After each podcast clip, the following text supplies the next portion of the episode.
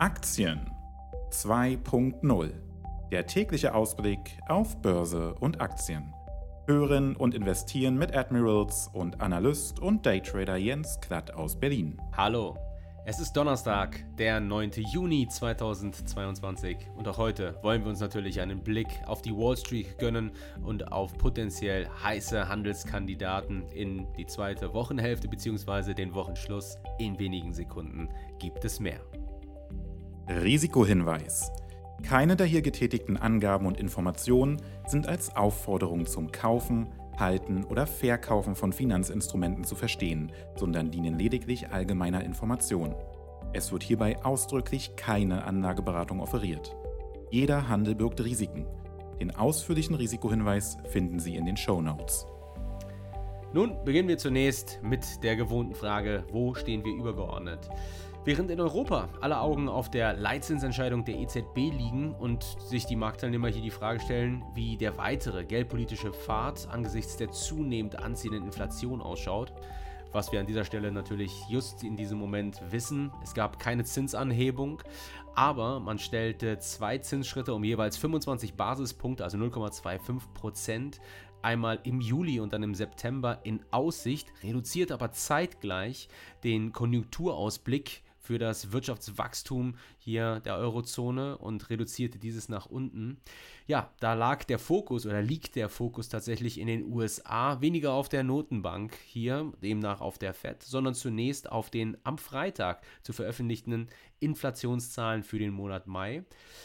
Greifen wir schon mal ein wenig vor. Erwartet wird diese Inflation in den USA für den Monat Mai mit 8,3 Prozent und somit auf dem Niveau des Vormonats.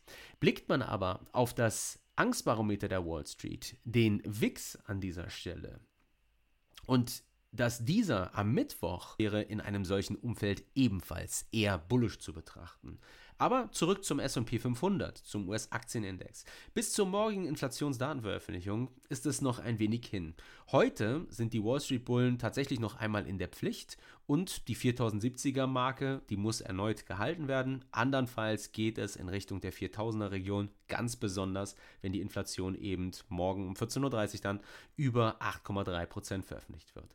Auf der Oberseite bleibt es dabei, dass ein Tagesschluss über 4200 Punkten meiner Einschätzung nach ein erstes positives Signal wäre. Meine Einschätzung tatsächlich vielleicht sogar übergeordnet erst eine wirkliche Aufhellung über 4300 Punkten sieht. Und dann, dann blicken wir auf die heute interessanten Aktien. Und unser Fokus, der liegt tatsächlich auf primär chinesischen Titeln. An erster Stelle Alibaba, Unternehmen mit Sitz in Hangzhou in China, gegründet 1999 von Jack Ma, dem einen oder anderen eventuell schon ein Begriff, und Betreiber der gleichnamigen B2B-Plattform Alibaba.com sowie des Online-Auktionshauses Taobao und nach eigenen Angaben der größte IT- Firmen Sitz oder das, die größte IT-Firmengruppe Chinas an dieser Stelle. Und ähm, Mittwoch war ein sehr, sehr spektakulärer Handelstag für die Aktie. Die Aktie schloss am Mittwoch unter unfassbar hohen Umsätzen. Ähm, also nur um das mal konkret zu formulieren, über 90 Millionen Stücke gehandelt. Das waren in der Tat die viertmeist gehandelten Aktien unter allen US-Börsen und unter allen gehandelten Titeln. Die Aktie schloss am Mittwoch eben fast 15% im Plus. Und der Grund waren wohl Nachrichten, wonach die Regierung Chinas Lizenzen für eine zweite Reihe von Videospielen erteilt hat, was eben eine anhaltende bzw. voranschreitende Lockerung des behördlichen Vorgehens hier des Landes gegen Technologieunternehmen und somit auch gegenüber dem E-Commerce-Giganten Alibaba signalisieren dürfte bzw. so interpretiert wird. Ganz konkret die National Press and Publication Administration in China, die genehmigte mit 60 Online-Spielen tatsächlich die meisten neuen Computerspiele bzw. auch Spiele für Smartphones seit fast einem Jahr. Und nun ja, der Grund für die lockere Haltung der chinesischen Regierung, die dürften sich im primär verschlechternden Wirtschaftsausblick Chinas wahrscheinlich finden, denen zufolge die Regulierungsbehörden hier mehr und mehr unter Druck geraten, ihre Kartellkampagnen tatsächlich zu lockern. Und das spiegelt sich dann auch in den vorbörslich in der Alibaba-Aktie gespielten Gerüchten sicherlich wieder, dass es hier zeitnah ein erneutes, ich nenne es mal, Revival gibt und Spekulationen angefacht werden, wonach dann die Ant IPO. Also Ant ist ein Alibaba Spin-off, welches schon mal Ende des Jahres 2020, Anfang 2021 ein Thema war, welches hier tatsächlich wieder zum Thema wird. Allerdings bereits in der Vorbörse wurde das allerdings wieder revidiert. Also die chinesische Regierung, die hat hier ein Dementi ausgesprochen und gesagt, das ist derzeit kein Thema. Aber wie auch immer wir es drehen und wenden, Resultat könnte sein, dass chinesische Aktien final zu einer ausgeprägten Korrekturbewegung dann ansetzen und Alibaba könnte hier sogar bei den dann besonders profitierenden Technologieunternehmen ein potenzieller Outperformer sein. Sicherlich, ich wäre noch etwas vor, vorsichtig, aber eine Rückeroberung und Halten der 125, 130er Region wäre meines Erachtens nach ein deutliches Signal, dass mittelfristig weitere Aufschläge bis vielleicht sogar in Gefilde um 180, vielleicht 200 US-Dollar die Folge sein könnten und würde mir folglich in diesem Bereich eine Alarmlinie eben entsprechend hier platzieren. Das war Alibaba Börsenkürzel BABA. Dann eine weitere, heute potenziell heiße Aktie, auch aus China, NIO, ein chinesisches Startup mit Sitz in Shanghai, das sich auf die Fertigung von Elektroautos spezialisiert hat. Und ähm, in diesem Zusammenhang hatten wir hier bereits in den vergangenen vier, fünf Wochen ebenfalls eine starke Gegenbewegung gesehen, die sich dann von ähm, jüngst markierten 952 Wochen Tiefs deutlich erholt zeigte. Die Aktie notierte am Donnerstag vorbörslich zwar etwas unter 20 US-Dollar, aber nichtsdestotrotz, das war eine Gegenbewegung in der Größenordnung von fast über 70 Prozent und das innerhalb von etwa einem Monat. Und Grund waren hier primär, also für die leichten Abschläge dann wiederum. Gestern hatten wir eigentlich über 20 US-Dollar geschlossen.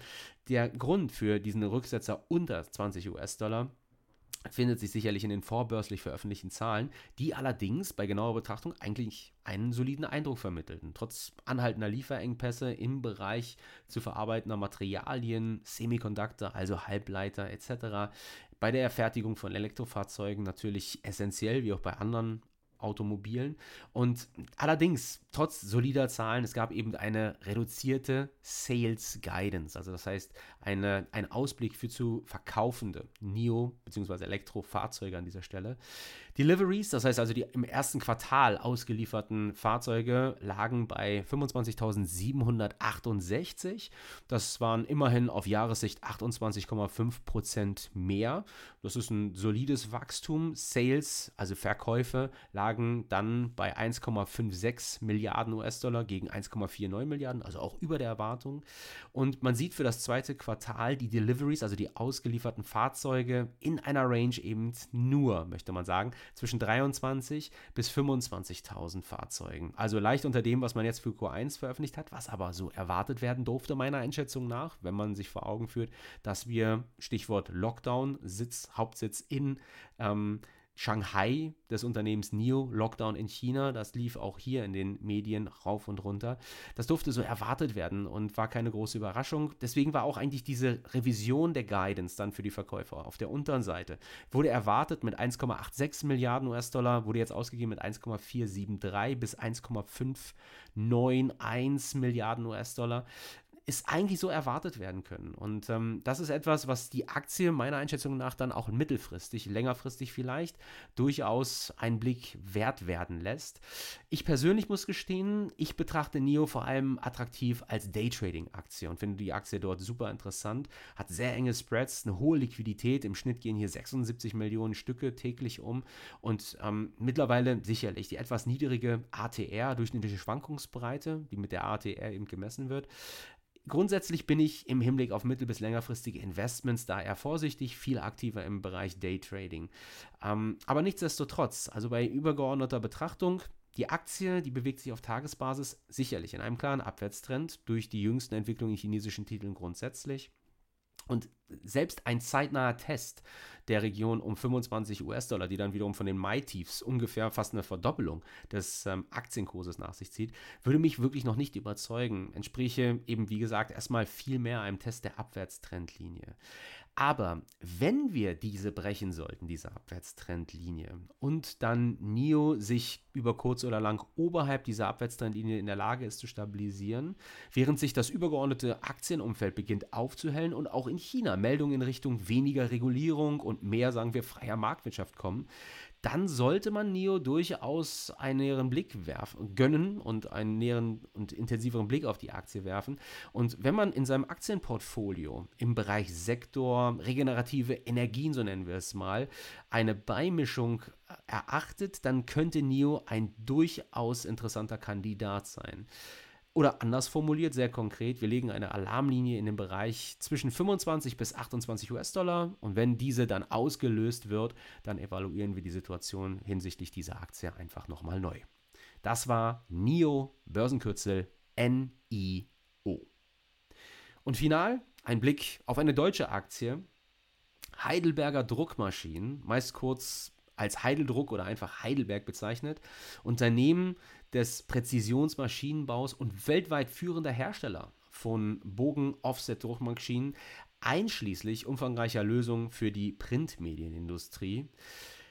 Die heute hier an der Stelle betrachtete Aktie, da wird der ein oder andere sich sicherlich verwundert zeigen, denn es handelt sich um ein wirkliches Leichtgewicht. Die Aktie notiert derzeit tatsächlich bei rund 2 Euro, sogar leicht unterhalb von 2 Euro das Stück.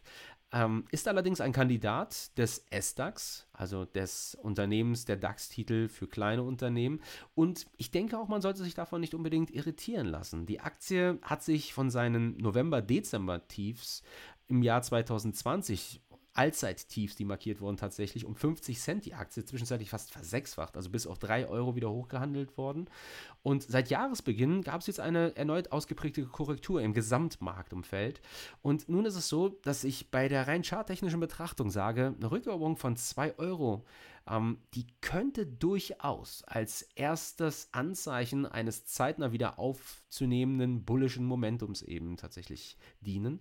Und dieser bullische Ausblick jetzt rein aus der charttechnischen Perspektive, der wird meiner Einschätzung nach unterstrichen durch die jüngste Ankündigung, dass der Maschinenbauer im neuen Geschäftsjahr Umsatz und auch Ergebnis trotz Inflation und steigender Kosten weiter steigern will. Also beim Erlös plant man tatsächlich mit einem Zuwachs auf rund 2,3 Milliarden Euro vor Zinsen, Steuern und Abschreibungen.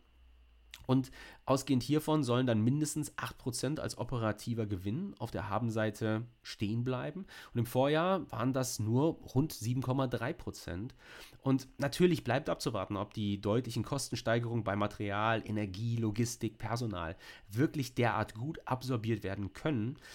Allerdings stimmt definitiv optimistisch, dass Heidelberger Druck sich derzeit, so wie vom Unternehmen kommuniziert, mit dem höchsten Auftragsbestand seit zehn Jahren konfrontiert sieht. Also ein in Anführungsstrichen fast schon Luxusproblem. Und ich würde es kurz und knackig halten, Alarmlinie bei 2 Euro in den Chart legen und dann schauen, ob es zu einer Rückeroberung und einem Halten oberhalb kommt. Dann könnte Heidelberger Druckmaschinen hier, Börsenkürzel HDD, durchaus ein interessanter Kandidat für ein Aktienportfolio, sagen wir aus spekulativer Perspektive, sein. Und das war der Admirals 2.0 Börsen-Podcast heute am Donnerstag, den 9.06.2022. Denken Sie dann, die Republik kann traden und sie kann traden und investieren 2.0 mit Admirals. Ich hoffe, ich habe Ihnen ein paar Ideen geben können, die Sie in Ihrem Trading profitabel Anwendung finden lassen können werden. Hoffe, dass Sie auch morgen wieder reinschalten, dann zum Podcast am Freitag, den 10. Juni. Ich freue mich auf jeden Fall auf Sie. Happy Trading. Passen Sie stets auf die Stops auf.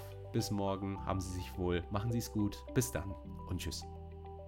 Das war Aktien 2.0 mit Jens Klatt. Wir freuen uns, Sie auch in der nächsten Folge wieder begrüßen zu dürfen. Neu an jedem Börsentag am frühen Nachmittag.